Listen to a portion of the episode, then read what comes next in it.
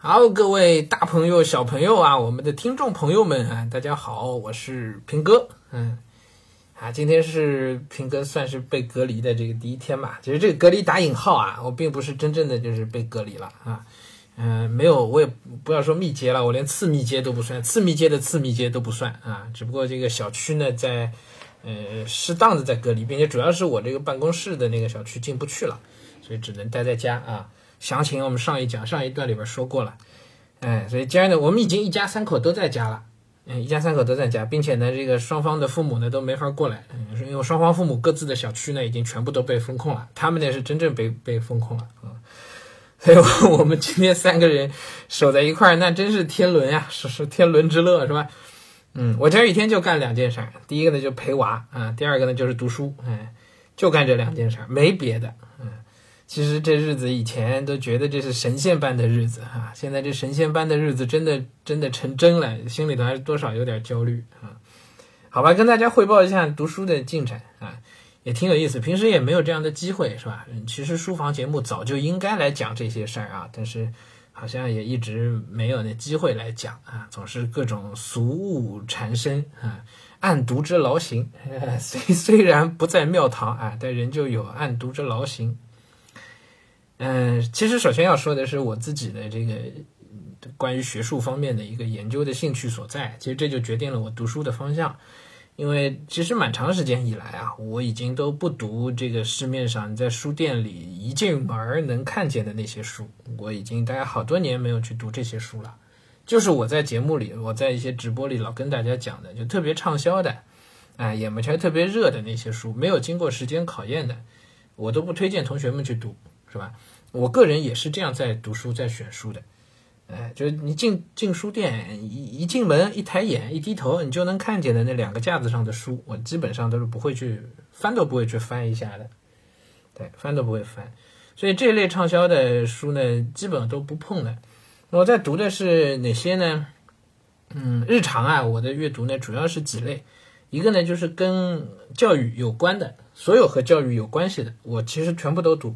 有一些是写给校长的，有一些呢是写给老师的，有一些是教研层面的，有些是教学管理层面的，还有教育理论层面的，包括一部分教育史啊，我都会读。那教育理论层面呢，其实就很多很多，中西方的就各不相同啊，嗯，然后包括教育史啊，我个人对教育史其实是很有兴趣的，很有兴趣。我最近还都专门去找了这个知网上找了很多这个教育史相关的论文啊，我今天还翻了几篇，翻了几篇啊。哎，教育史其实是挺好玩的一件事情。我一直也觉得中国的现在在用的这个教育史应该要重写。哇，这个话说的好大胆！几位前辈老师要听到这个话，肯定都要嘲笑我了。但是我我发自内心啊觉得，因为教育史其实它是它跟思想史是密不可分的，是密不可分的啊。嗯，思想史本身就面临如何写这样的一个问题，从什么角度去，里头有很多学术问题值得去分析的。就一般惯常认为，思想史呢都是讲一些思想家、哲学家一些大人物，对吧？他们的思想演变的历程，按年代来看。但实际上里头问题太多了啊！怎么划分年代？哎，这宋明理学真的能就宋明这么一路划下来吗？那是不是宋明中间还要分开？啊，里头有很多分期的问题，对吧？还有呢，一个更根本的问题就是，思想史难道仅仅就是这些大思想家的历史吗？也也不一定，对不对？那中国的思想和西方的哲学其实本身也不见得就完全是一回事儿，不一定完全可以等同啊。这个又有可以讨论的东西。那呃，思想史涵盖的东西还更更更多一些啊。复旦的葛兆光老师写那个中国思想史，就专门强调是知识、思想与信仰的世界。啊，那么我们日常的知识传播，呢实际上也是一个，也是也属于思想的范畴，对吧？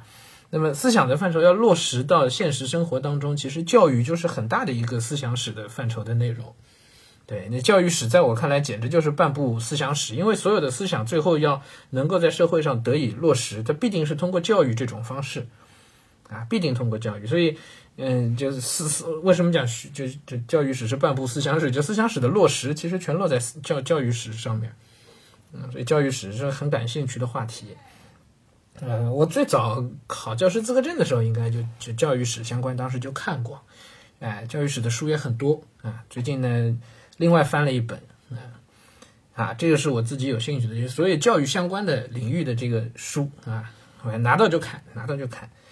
然后，但这个部分呢，更多还是为道良谋，就还是我自己的这个工作啊，就跟这个有关系，是吧？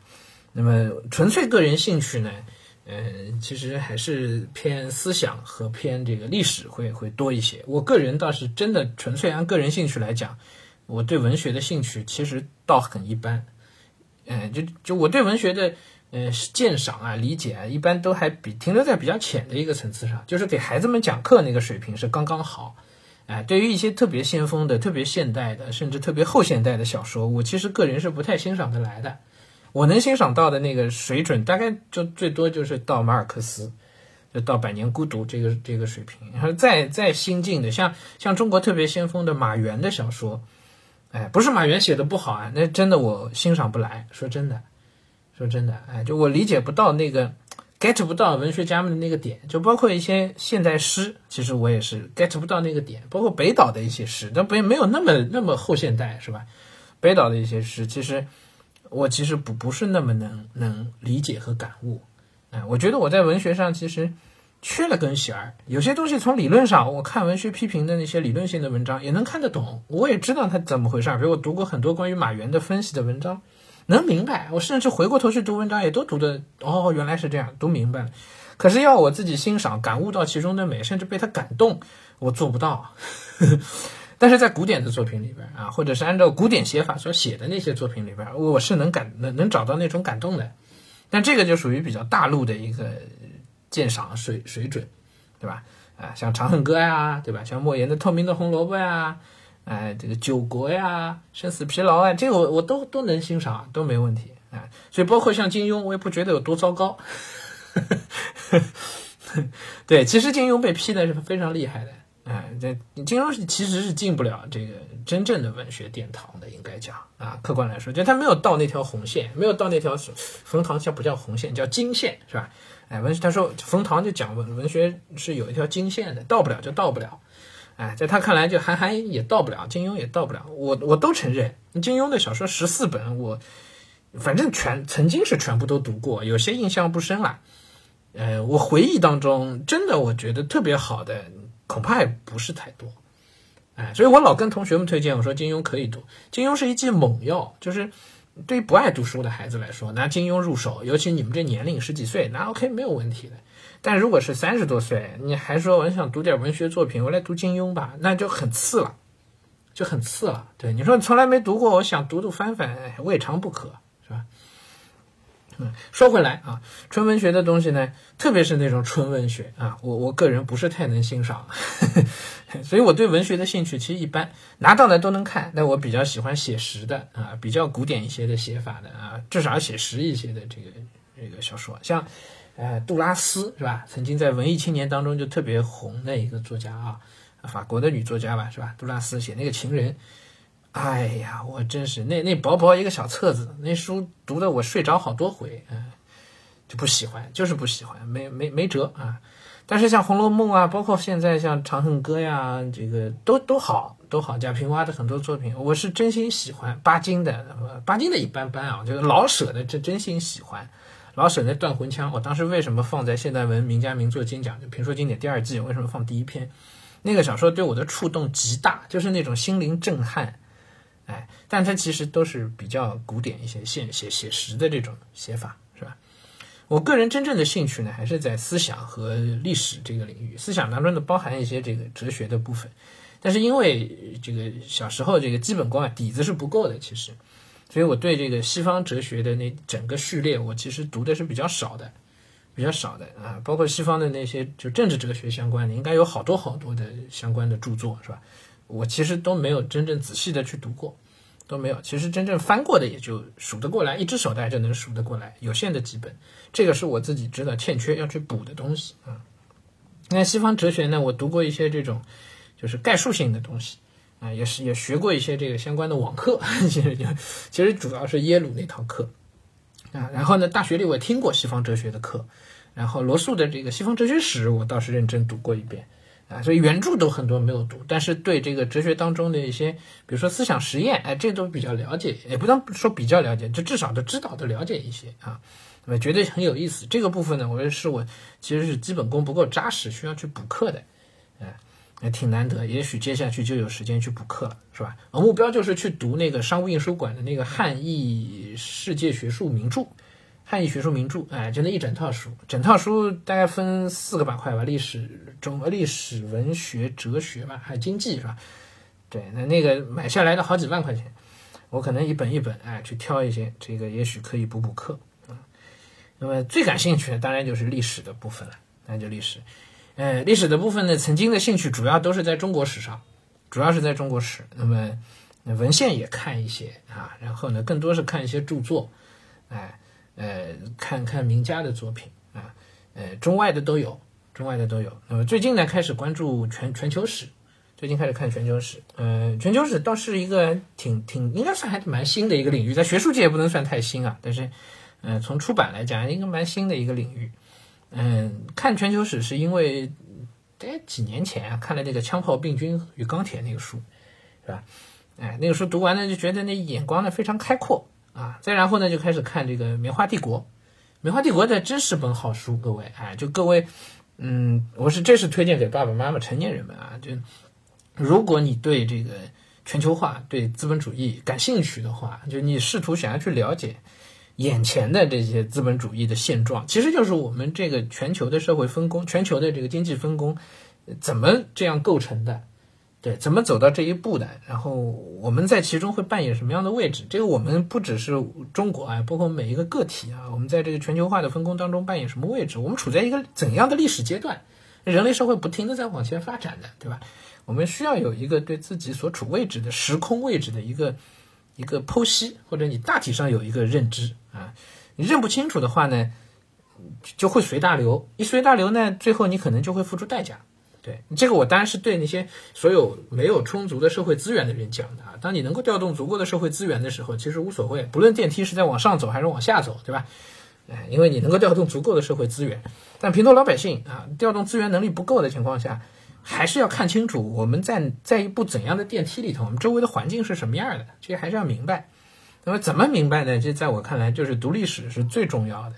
哎，如果你不考虑这个出国，没有太多全球性眼光，其实读一点中国历史，你大体上能能能看明白，能能明白一些。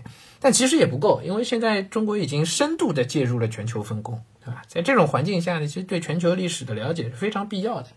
哎，全球史呢，也正是这个大环境下呢，就应运而生，并且呢，呃，学术研究的进度呢非常快啊，嗯，而且呢，现在在国内也越来越流行啊。还真的挺有必要。棉花帝国讲的就是，嗯，他从棉花这样一个小小的东西入手，就看了整个资本主义发展的一个完整的过程，算是梳理了一遍全球的近代史。啊，英国的工业革命怎么起来的？到底对英国产生什么样的影响？为什么？就工业革命到底是一件什么样的事儿？全球化是怎么怎么造成的？这种社会分工在一开始，在工业化之后，它怎么变成了现在我们看到的比较固定化的这样一个模板模型呢？然后那个资本主义的本质到底是什么？其实资本主义跟全球分工它是一回事情，是一回事情。就当你能理解到这一步之后，你可能会对所谓的资本主义到底是什么，应该会有一个相对更深一些的了解，而不仅仅仅仅仅就认为资本主义就是跟社会主义对立的东西，是吧？也不能这样去理解啊。那这个就挺有意思啊，这个书。但这个书其实可读性不是太强，《棉花帝国》这个书啊，可读性不是太强。我记得我当时去年啊，我读到这个去年。大概就去年这个时候吧，我把《棉花帝国》读完的。哎，前嗯，去年前年，反正不久这个书。我当时读的时候是仔细做笔记的，仔细做了一遍圈划笔记的，还自己整理了一遍笔记，收获非常大啊。这个，然后当然中国相关中国史相关的书呢，尤其和思想相关的书呢，很多没读的。那么最近呢就开始了。那今天呢，我就在准备开启一个阅读计划，就是重读石景谦。重读石景谦，哎，说重读这有点儿，有点不太好意思。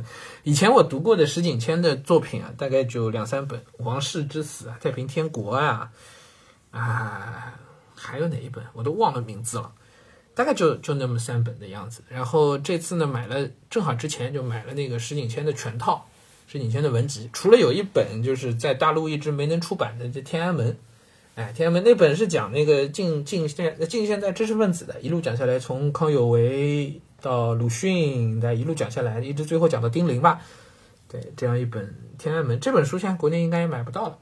哎，除了这本之外，石景谦的著著作，石景谦是应该知道啊，这个呃，美国的一个中国汉就这这应该叫什么中国学者是吧？研究中国问题的一个学者，历史学家。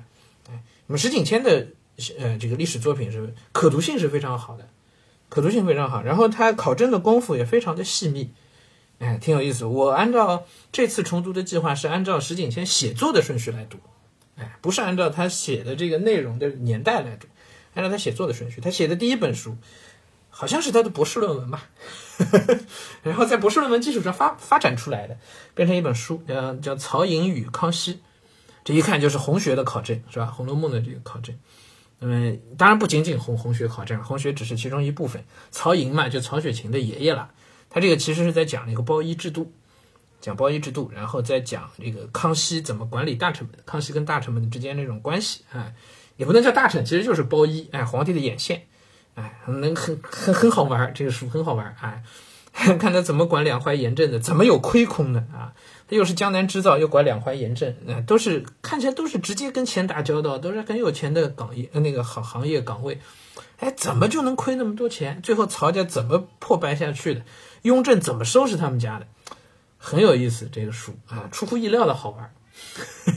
出乎意料啊！所以石景谦的书就真的可读性就非常强。这个书比《棉花帝国》好读多了，好读多了。你们如果有兴趣读这个书的话呢，就不要去看它后面的注释，它每一篇每一章后边都好多好多注释，注释的这七八页十来页，丢开不用管它，不用管，你就相信石景谦，他所有话都是真的就对了。这不是一个严谨的学术态度啊。那我们不不不从学术角度读，是吧？哎，你就把它当一个故事书来读，然后你要知道，它每一句话都是有出处、有考证的，都是有来历的，每一句话都有，它后面注释里都标出来了。就这么细密的考证功夫下，然后能把这故事的这个逻辑梳理的这么通畅，所有的细节都展现出来，这功夫实在是太牛了，太牛了啊！嗯，曹寅与康熙，哎，这个书我其实之前就开了，已经读了，已经翻了有段时间，一直没读完啊。哎，今天基本上就快读完了，嗯。读的好高兴呀，今天，嗯，然后今天呢，趁女儿睡觉的时候呢，中午还另外拿了本书，就是那个呃余英时的余英时先生的这个《世与中国文化》，哎，余英时的书呢还好我买的早，哎，所以呢大部分我就也不能说大部分啊，余英时的书买的早，就我手里还多少有那么几本，现在余英时的书应该也已经买不着了，国内的书商这应该都买不着了，嗯。呃，网上电子版应该还能找到一些，应该可以找余英时。如果有兴趣的话，可以找余英时的全集来看一下。呃，这本《世与中国文化》呢，也是余英时的论文集啊，读的相当振奋。但是这个书我倒不是那么推荐给所有普通读者啊，这还比较偏学术一些的一本书。哎呀，读的真是特别振奋。其中第八篇，嗯，是一篇老、很老、很旧的文章，我很早就读过，然后。今天我把这厚厚一本《诗与中国文化》又爆出来的时候，我别的都没管，我就先把这篇就又读了一遍，就是讲这个呃商人精神的，就是就是儒家的呃演变历程当中，尤其到了明清时期啊，这其中能看到的这个商人精神，真是宏文，哎，真是写得好，畅快淋漓，这文章读起来，哎，那我我其实对余英时先生的这个最后的观点，我其实有一些不是那么同意。我还准备稍微写点东西，哎，不是那么同意。我可能还要去找一找学术界对这文章的看法，有没有其他的一些批评，哎，然后我准备再找点资料啊，如果条件允许的话啊，哎，找点资料。好，这是这个阅读的计划，反正就是这几个方向啊。我个人比较感兴趣的呢，一个是教育史，一个是这个知识分子研究。对，知识分子研究其实背后就是思想史，是吧？大体都在这个这个方向上。另外呢，全球史也是特别有兴趣。但全球史呢，我自己知道我是没有研究的能力的。全球史我可能只有阅读的能力啊，就所以就只能以阅读为主。啊，那知识分子的这个相关呢，我倒还希望能够做一些研究的工作，哎，做一些研究工作。教育史呢，我希望随着自己的这个能力不断的提升，也可能有朝一日可以做一些相关的研究工作。哎，这是自己的一个小小的一个奢望吧。哎，不知道什么时候能够实现啊？好，嗯嗯，我不知道我这么讲有没有人愿意听啊？有没有人能够能够听完我们今天这节目啊？但这确实是我这个疫情期间在家的这个嗯这个工作报告吧，在家能干的事儿就只有读书了，是吧？这儿读的主要就是曹颖与康熙，还有就是世与中国文化，主要是这个啊。嗯，别的书呢，反正之后陆陆续续读，陆陆续续再跟大家聊吧。啊，也非常欢迎大家能够，如果有读过这个书的，那我们也许还可以更多交流一些啊。很高兴啊，谢谢大家啊。行，我们今天就到这儿啊。哎，女儿那头刚才已经在叫我了，我得过去了。